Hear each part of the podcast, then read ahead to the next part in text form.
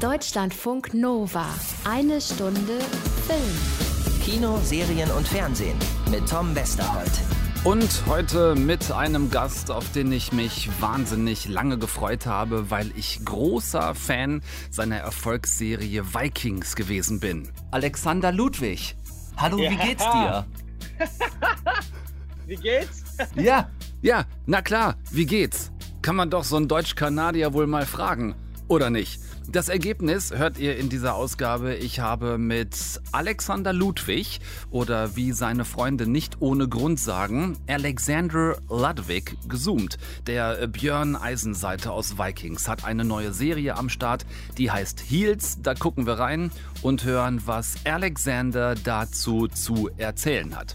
Dann ist äh, Anna Wollner nach gefühlten 20 Jahren endlich zurück aus dem Urlaub und hat sich für uns Promising Young Woman angeguckt. Den Debütspielfilm von Drehbuch-Oscar-Gewinnerin Emerald Fennell.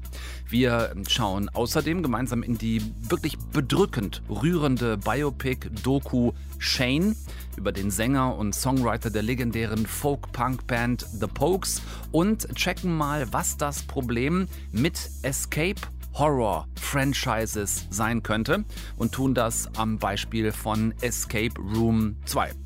Alles äh, ab diesem Donnerstag neu im Kino. Ähm, so, und jetzt? Ich glaube, du solltest jetzt gehen. Oh, jetzt willst du, dass ich gehe? Nein, ich. Ich weiß nicht mehr, was ich tue. Ja, ich schlage vor, zurücklehnen, Klappe halten, zuhören.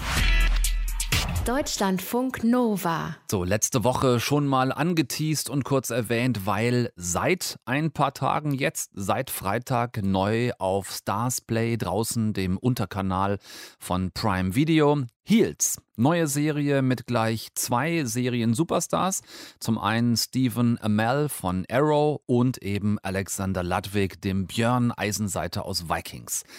Hier geht es jetzt um Wrestling, also nach den Mädels kommen die Jungs, nach der Serie Glow auf Netflix kommt jetzt also Heels. Das ist nicht der große Glamour, also nix mit äh, The Rock oder den anderen Wrestling-Millionären der ganz großen Profiligen.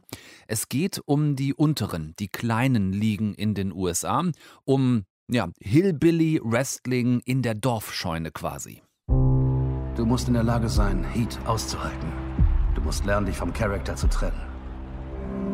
Das bist nicht du. Obwohl sie alle für mich jubeln. Sie bejubeln den Charakter. Den Charakter, den ich spiele. Den Charakter, den ich kreiert habe. Bring das in Ordnung, Jack. Er ist dein Bruder. Das weiß ich. Alexander Ludwig spielt das vielversprechende Talent Ace Spade. Daneben seht ihr eben Stephen Amell als dessen älteren Bruder Jack Spade. Beide kämpfen seit Jahren zusammen in dieser kleinen Liga auf dem platten Land, aber Ace hat jetzt plötzlich die Chance auf eine große Liga und damit auch auf das große Geld. Sein Bruder, der in diesem Kaff hängt, vielleicht auch festhängt, hat nur überhaupt keine Lust, ihn gehen zu lassen. Lieber Esau und Jakob, denn der Herr sagte zu ihnen, zwei Stämme trennen sich bereits in deinem Schoß und der Ältere muss dem Jüngeren dienen. Jakob hatte die Eier, mit Gott zu wresteln. Wie sieht's mit dir aus? Der Bruderzwist wird also auch noch schön von außen geschürt, ne? Immer schön äh, Öl auf die feurigen Muskeln gießen.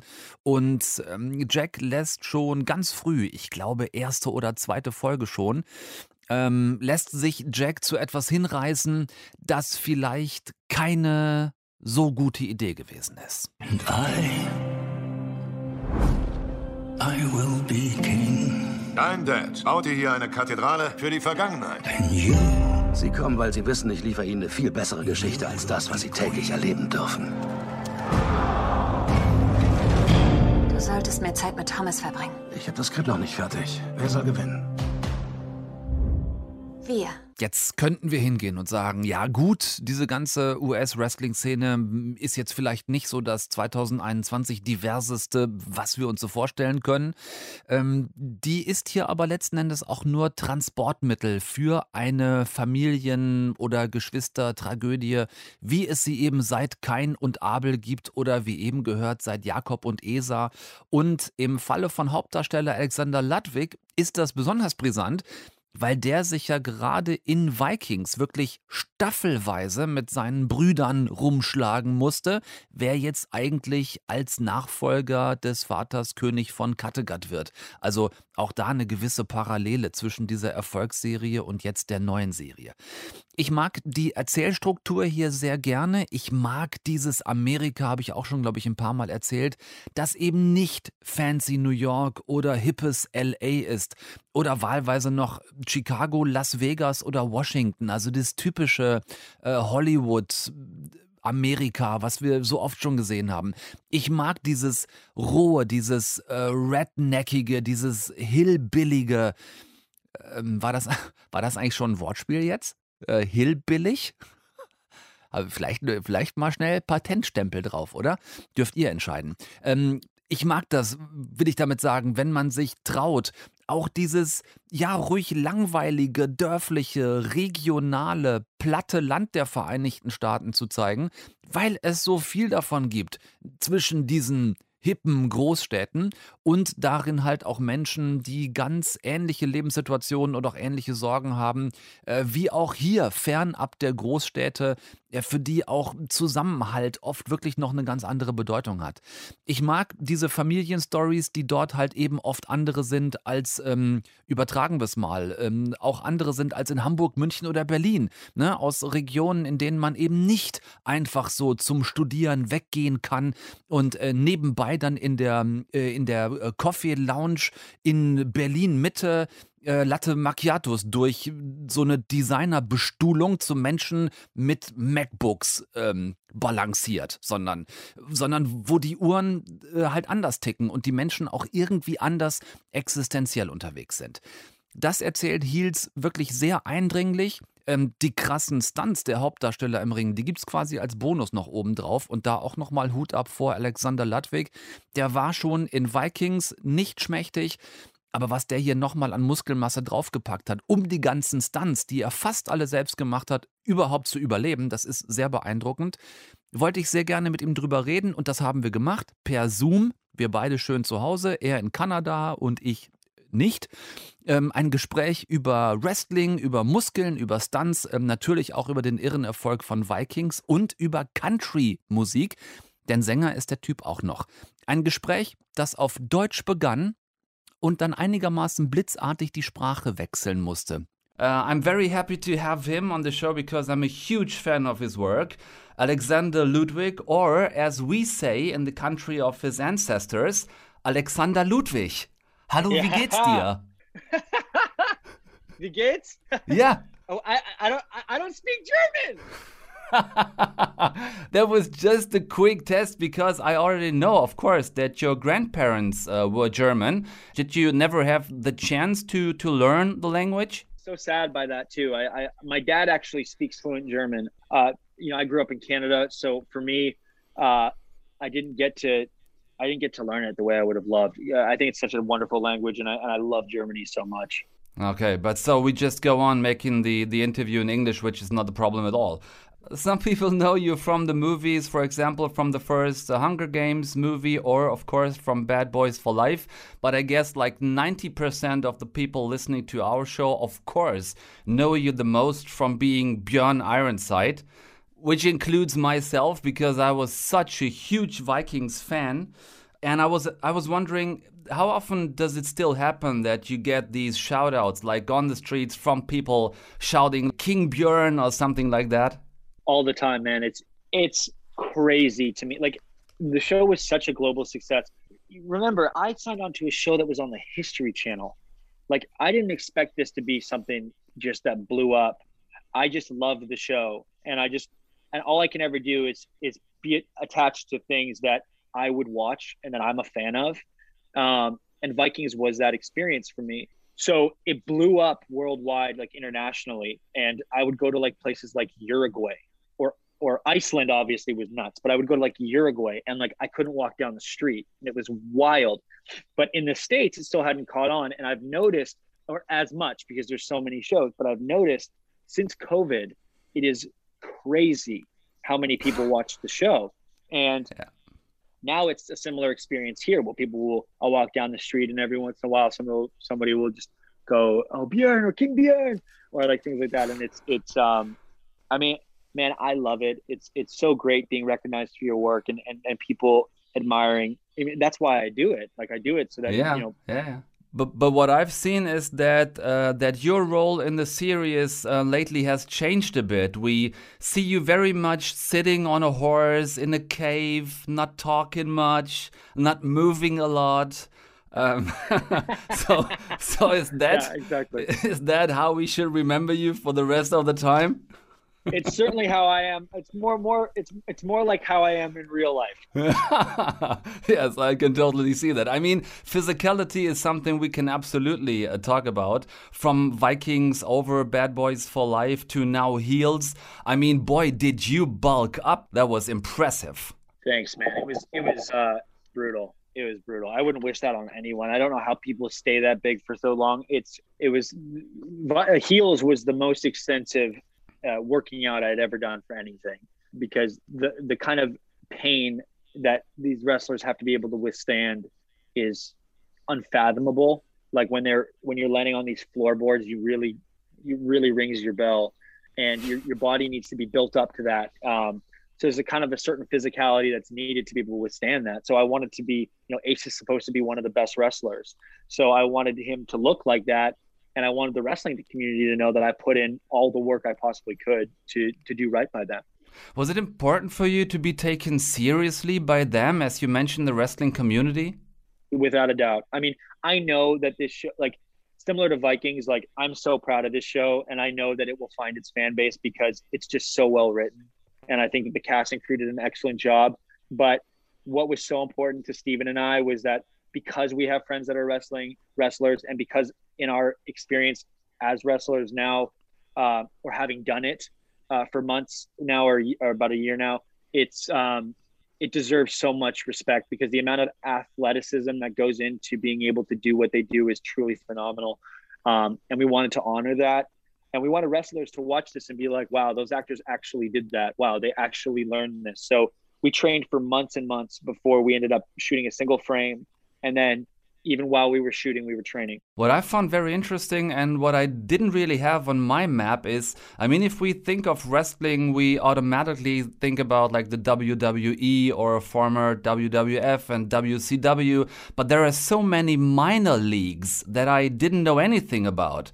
How did that change your perspective onto the whole sport? It just made me have more respect for the guy, just what everybody does. It, it's it's like uh, the only way I could describe it is it would be like in Germany trying to be a football player. You know, like you you you start off in these smaller leagues and you try to work your way up to the big time. And you know that and, and most people you think of FIFA, you know, or you think of like the big, you know, this big organization, but like there are so many minor leagues of all these talented people who are grinding and working so hard just to make it. And that's similar to what this world is like. And um, the the difference though, and this is one thing I will say is that these guys they don't have a union, they have no help medically. They're independent contractors. So these guys are literally driving themselves from state to state to state for hundreds of days out of the year, getting their asses kicked j- just to make it. And it's I can't tell you how much respect I have for these guys because the only thing that's fake about wrestling is the storyline. Um, but but it is a stunt performance and and the amount of trust these people have to have in their wrestling partner is wild because and I had to have that I bonded with Steven over this because I had to make sure that when Steven German me, he wasn't going to drop me on my neck. Mhm. Um, and you can only imagine that, and this is such a fun thing to explore, is what happens when somebody doesn't follow the rules, when they go off script and it's a live performance and they go, fuck you, I'm gonna, I'm gonna fight this guy. You know, that's where it gets crazy because you're like, oh my God, it's live. Now this is the story. We have to go with this.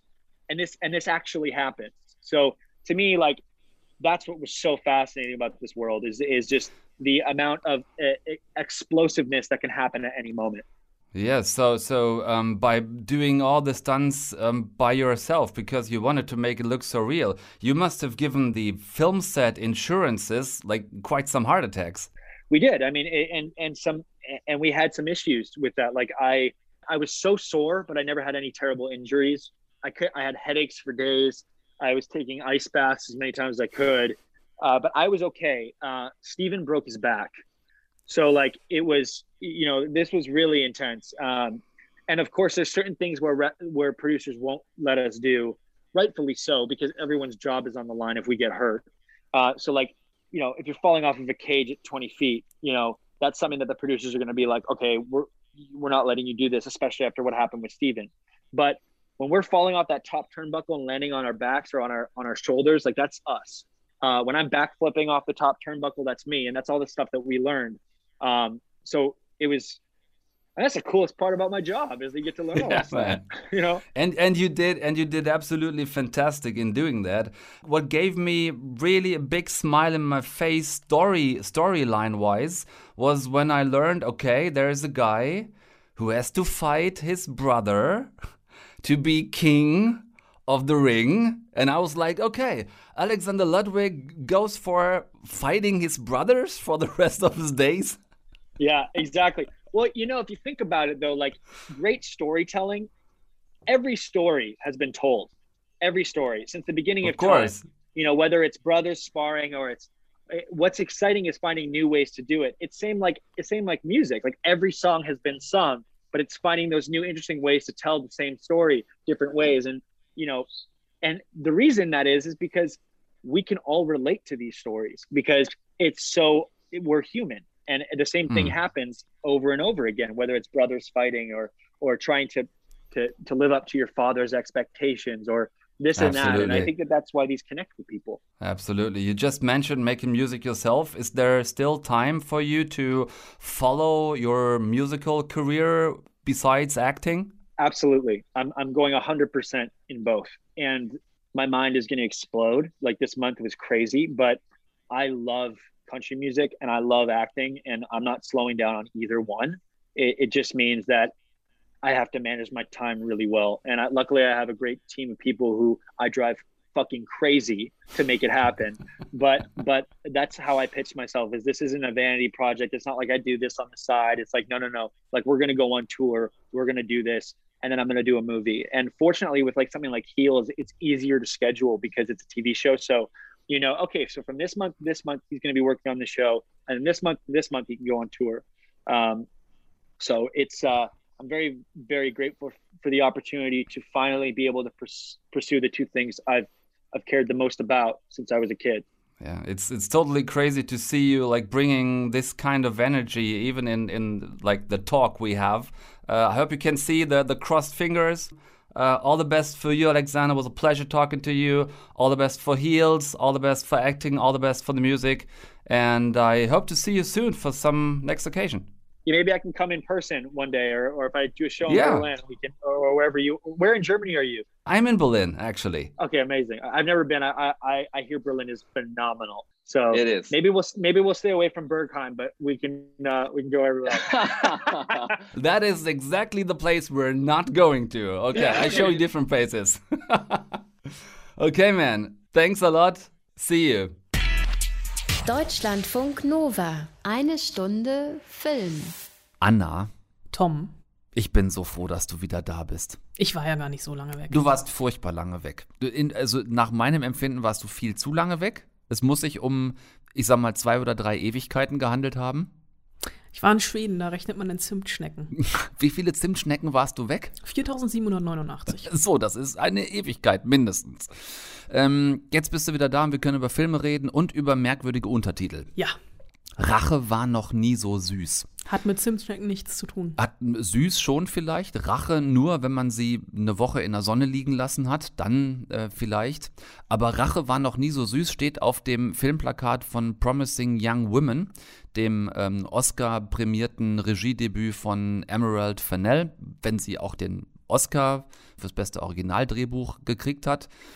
Hauptrolle spielt Carrie Mulligan, war auch nominiert, aber hatte natürlich gegen Frances McDormand äh, in diesem Jahr genauso wenig eine Chance wie jeder jedes Mal gegen Frances McDormand keine Chance hat, wenn sie nominiert ist. Ja. Jetzt mal ernsthaft, oder? Das stimmt. Auch bei ihren anderen Nominierungen und Oscar-Gewinnen hatten die anderen auch jeweils keine Chance. Das stimmt, was jetzt aber die Leistung von Carrie Mulligan in dem Film in keiner Minute schmälern sollte. So, was aber vielleicht die Leistung des Films schmälert, ist dieser merkwürdige Untertitel, denn was soll das hier mit Rache war noch nie so süß? Ja, es ist tatsächlich für mich ein sehr unglücklicher Untertitel, der dann mal doch auch wieder passt, weil er erstmal äh, in die vollkommen falsche Richtung vermuten lässt, also zumindest die falsche Richtung, was das ja für ein Film ist. Ja, es ist ein Revenge-Rape-Drama, davon gibt es ziemlich viele, das ist ein eigenes Subgenre, aber Promising Young Woman spielt und bricht mit unseren Erwartungen und Sehgewohnheiten und das macht ihn für mich einfach so famos und für andere dann auch tatsächlich schon wieder so kontrovers. Okay, also rechnen wir dem deutschen Untertitel an, dass er möglicherweise zu Recht in die falsche Richtung führt. Äh, lass uns trotzdem vorne anfangen. Carrie Mulligan spielt die Hauptrolle, also ist sie die ähm, Promising Young Woman? Also sie war es zumindest mal, vor sieben Jahren ungefähr, denn der Film beginnt an ihrem 30. Geburtstag, den sie vergessen bzw. verdrängt hat. Ähm, sie hat ihr Medizinstudium abgebrochen, Job mit 30 in einer Kaffeebar, wohnt noch zu Hause bei den Eltern und scheint auf den ersten Blick ein ja langweiliges, frustriertes Leben zu haben. Und das, obwohl sie eigentlich im Medizinstudium mal sehr, sehr gut war. Aber nachts, da dreht sie auf, da hat sie eine sehr ungewöhnliche Freizeitbeschäftigung. Sie streift nämlich durch Bars, lässt sich vermeintlich betrunken von Männern abschleppen und ist bei denen zu Hause auf einmal stocknüchtern und stellt sie da zur Rede. Naja, ich dachte, du wärst. Betrunken? Ja. Total betrunken? Scheiße. Ja? Tja, bin ich nicht. Aber das ist doch gut, oder nicht? Ich glaube, du solltest jetzt gehen. Oh. Jetzt willst du, dass ich gehe? Nein, ich. Ich bin echt high. Ich bin gerade echt total zugedröhnt. Ich weiß nicht mehr, was ich tue. Ich glaube, du gehst jetzt lieber. Aber du wolltest doch gerade noch, dass ich auf keinen Fall gehe. Du warst sogar ganz schön hartnäckig. Ich bin ein netter Kerl. Ach, echt? Und über eben diese Männer, einen davon haben wir gerade gehört, führt sie Strichliste. Grundsätzlich finde ich das einen wahnsinnig guten Plan, den sie da verfolgt. Ähm, warum macht sie das? Was sind das für Typen? Ja, das ist so ein bisschen das erste Statement vom Film. Es sind eben nicht so die widerlichen Angraber, die auch Frauen hinterherpfeifen, wenn sie sie auf der Straße sehen, sondern es sind eben wirklich Männer, die so dieses Gütesiegel Schwiegermutters Darling haben könnten. Glatt rasiert, im Anzug, treu dover Dackelblick auf der Suche nach dem perfekten Leben mit Frau und Kindern, die sich vermutlich selber auch noch als männlichen Feministen bezeichnen würden und sich dann selbst darüber wundern, dass sie die Situation wehrloser Frauen ausnutzen. Ähm, gespielt werden die unter anderem von Adam Brody, von Bo Burnham, Chris Lowell, Max Greenfeld, also schon so American Sweet Boys vom Casting her, die alle perfekt passen. Wie genau erzählt der Film das? Ist das quasi so ein Fall nach dem anderen? Äh, nee, der Film ist so ein bisschen wie ein Wolf im Schafspelz, weil er erstmal ganz unschuldig daherkommt, bis Cassie, äh, so heißt die Figur von Carrie Mulligan, sollte ich an dieser Stelle vielleicht auch mal erwähnen. Kann man machen. Den alten Studienfreund wieder trifft und alte Wunden aufgerissen werden. Mehr will und kann ich an dieser Stelle inhaltlich nicht dazu sagen, äh, weil man sich am besten vom Rest, ähm, ja, nicht überraschen lässt, aber begleiten lässt. Äh, der Film wird dann zu so einer Achterbahnfahrt zwischen Thriller und Komödie, hat also eine Mischung aus Horror und Humor und ist ein bisschen inspiriert, das sagt äh, Fennel selbst bei, von Fargo, von den Coen-Brüdern. Es ist also eine Rachegeschichte ohne viel Blut und Gewalt, sondern sehr viel tiefgründiger und auch viel schichtiger. Und man kann so ein bisschen eine Antwort auf MeToo reinlesen, aber Fennel verhandelt hier Genderfragen, die viel, viel älter sind. Es geht einfach um so alltägliche Demütigungen, die wir Frauen über uns ergehen lassen müssen und sie hat auch tatsächlich eigene Erfahrung beim Drehbuchschreiben einfließen lassen. Wie müssen wir uns das jetzt vorstellen? Was heißt eigene Erfahrung? Also war sie die äh, abgeschleppt worden oder war sie die, die die Kerle äh, zur Rede gestellt hat? Äh, nee, einfach so Alltagsmomente, die sie, die, die jede Frau, also die sie, die ich, die, die, die jede Frau erlebt hat, täglich erlebt. Und wenn man allein die Eröffnungssequenz zum Beispiel nimmt, ne, ne eigentlich so ein typischer Male Gaze. Also wir sehen eine, eine, eine Tanzfläche und schwitzende, tanzende, sich bewegende, leicht bekleidete Körper. Und es sind aber nicht Frauenkörper in einem Club, sondern es sind Männer, die hier so ein bisschen als Fleischbeschau inszeniert werden. Mhm. Oder eine Szene mit der Dekanin, in der es um eine Vergewaltigung auf dem Campus geht und die Dekanin die Schuld beim Opfer sucht, bis Cassie sie darauf hinweist, dass es auch ihre Tochter sein könnte. Das sind so Momente, da bleibt einem wirklich das Lachen oder wahlweise das Popcorn im Hals stecken. Und ähm, die Produzentin ist übrigens neben Fennell und Mulligan, äh, die Casey famos spielt, Margot Robbie. Und der Film hat ein unglaublich intensives Finale, das eben etwas umstritten ist und auch, denke ich, äh, bei der ein oder anderen oder dem ein oder anderen nach dem Kinobesuch für die ein oder andere Diskussion sorgen wird. Also gehen die Daumen hoch von Anna Wollner für Promising Young Woman, jetzt am Donnerstag im Kino. Und ähm, für euch eine klare Reingeh-Empfehlung. definitiv. Deutschlandfunk Nova. Eine Stunde Film. Es tut mir wirklich in der Seele weh, jetzt mit euch über Musik reden zu müssen, ohne sie spielen zu dürfen. Aber ihr kennt das, ne? Das ist so ein rechte Ding, ganz speziell dann im Podcast. Daher nur dieser kurze Ausschnitt, denn das wiederum ist ein freigegebener Filmausschnitt. Size Es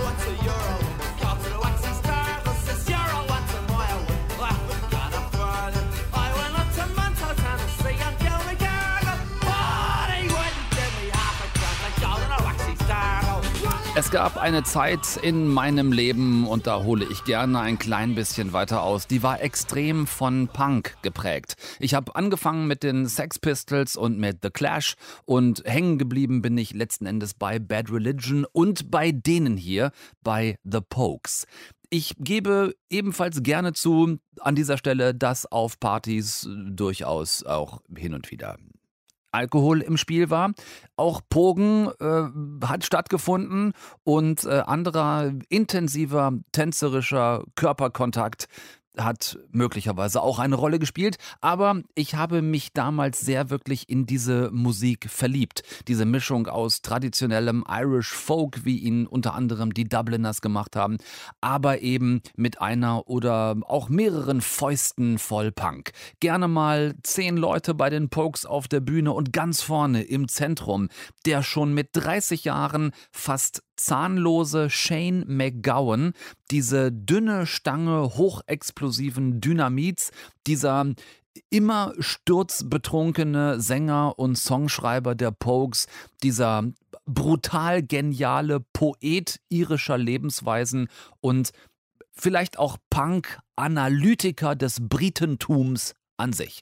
Musikalisch verneigen sich in diesem Film, der ab Donnerstag in den Kinos zu sein, sehen sein wird und auch einfach nur Shane heißt. Musikalisch verneigen sich darin Leute wie Nick Cave, äh, Bono von U2, äh, Bobby Gillespie, Johnny Depp, der den Film auch produziert hat, seit über 30 Jahren mit Shane McGowan befreundet ist und in Archivaufnahmen auch der längst verstorbene geniale Sänger von The Clash, eben Joe Strummer. Shane McGowan, you know, the visionary, the poet of the band, I think is like one of the finest writers of the century. The Visionary, der Visionär, der Poet der Band, einer der besten Songschreiber überhaupt. Ähm, heute ist Shane McGowan 64 Jahre alt und niemand weiß, wie zum Teufel das passieren konnte. Angefangen regelmäßig zu trinken hat er mit 10. Ab 14 war es dann auch regelmäßig Schnaps. Später kamen LSD, Speed und Kokain dazu, auch Heroin und parallel hat der Mann in einem Maß weiter gesoffen, gesoffen und gesoffen, dass selbst Lemmy Kilmister, Harald Junke und Genghis Khan irgendwann übereinander unterm Tisch gelegen hätten. Gemacht hat den Film, über den wir hier reden, äh, Julian Temple. Der hat vor allem in seinem Leben ganz viele Musikvideos für ganz viele Bands und Künstler gedreht, Künstlerinnen. Und so beginnt auch äh, das Biopic. Die ersten 15 Minuten des Films, in denen Shanes Kindheit erzählt wird. Geboren ist er in Kent, dann, bis er ungefähr sieben war, auf dem Plattenland ähm, in Irland mit der Familie gelebt, in Tipperary übrigens. Dann wieder mit den Eltern und seiner Schwester nach England gezogen, nach London. Äh, und da wird dann aus dem Kind Shane der jugendliche Punk Shane. Viele äh, Archivbilder mit ihm gibt es da äh, in der ersten Reihe bei The Clash und bei Sex Pistols Konzerten. Und plötzlich hatte er dann sowas wie eine Bestimmung, sagt seine Schwester später. I think he found where he felt he belonged. Think he found his tribe. We all thought punk was very good for Shane. It, allowed him to express everything in a very positive way because it was all done through music. Schon mit 15, 16 Jahren heißt er in der Szene Shane O'Hooligan, will dann, äh, ja, will dann irgendwann selbst Musik machen. Die erste Band heißt, äh, oh Gott, die erste Band, ich glaube, The Erected Nipples oder sowas in der Art. Ähm, bald später dann die Gründung der Pokes und in den 80ern mit den Pokes dann der internationale ganz große Durchbruch. Eine Szene hier noch für euch, die nur mal ansatzweise klar machen soll, was da im Film so los ist. Ich erkläre euch die vor, sonst habt ihr wirklich keine Chance, das nur vom Hören zu verstehen. Ähm, Shane McGowan sitzt da, ich würde sagen, vermutlich so um 60 Jahre alt, mit Johnny Depp und ein paar anderen am Tisch und sie gucken zusammen einen Ausschnitt aus einer britischen Fernsehsendung aus den 80ern. Ziemlich äh, freche Einstiegsfrage vom Moderator, denn wie schon erwähnt, hatte Shane McGowan auch als relativ junger Mann schon nur noch, ja, ich sag mal eher so Zahnrestbestände in bunten Farben im Mund. Und ähm, er guckt sich das also aus der Heute-Perspektive so an, zusammen mit Johnny Depp. Und dann geht's auch aus dieser 80er Jahre TV-Sendung in diese Szene im Heute. Und es entsteht ein Gespräch zwischen Shane McGowan und äh, Johnny Depp. Traditionally, you're not a good looking fella, but you're something of a babe magnet. A lot of women find you irresistible for whatever reasons. Are you aware of that? I've noticed. Yeah.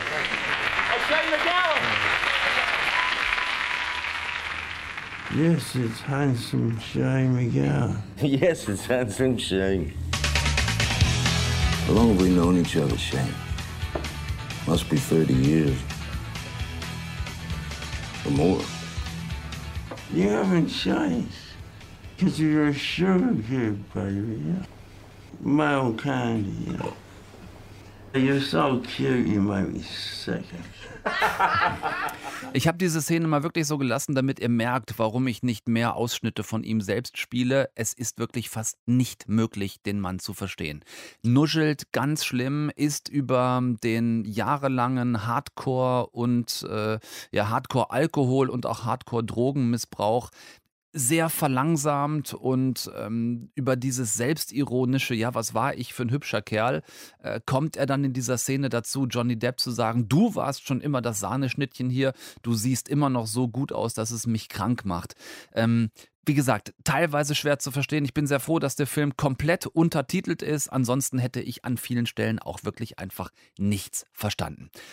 Es ist ein Denkmal, das Julian Temple hier für Shane McGowan gebaut hat, ein filmisches, aber keins, das hier irgendwie künstlich äh, Gold angestrichen wurde und glänzt, sondern das schon sehr schonungslos zeigt, wie dieser Mann, dieser geniale Poet und Songschreiber sich über die Jahrzehnte selbst zerstört hat, bis heute wirklich nicht mehr viel von ihm übrig geblieben ist. Ähm, ich hatte äh, Tränen in den Augen in einigen Szenen ähm, in diesem zwei Stunden Film, die ganz viel über England, ähm, Irland und die Musikszene der 70er bis heute erzählt. Ich habe wirklich zwei, dreimal echt, echt gut geheult, weil es so traurig und gleichzeitig irgendwie auch so schön ist, so, so poetisch schön, so wie man eben schon mal heult, wenn etwas, das, das so schön und einem so wichtig auch war, irgendwann einfach vorbei ist und man so die volle Vergänglichkeits Keule irgendwie ähm, in die Seele gehauen bekommt. Gerade bei Musik bin ich da sehr anfällig.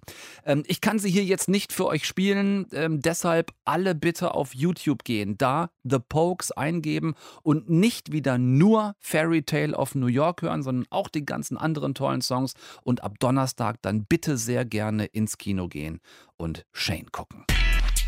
Deutschlandfunk Nova. Eine Stunde Film. So, ein ganz äh, flinker Rausschmeißer, heute gekoppelt an eine Erkenntnis, die ich hatte. Es gibt Genres, die sind für Franchises und Sequels wie gemacht. Ne? Nehmen wir alles, was so Adventure ist zum Beispiel, da gehen oft gut mehrere Teile. Komödie kann auch funktionieren oder Action, äh, Stichwort ne? Fast and Furious. Das sind so Sachen, da geht Same, Same, but Different ganz gut.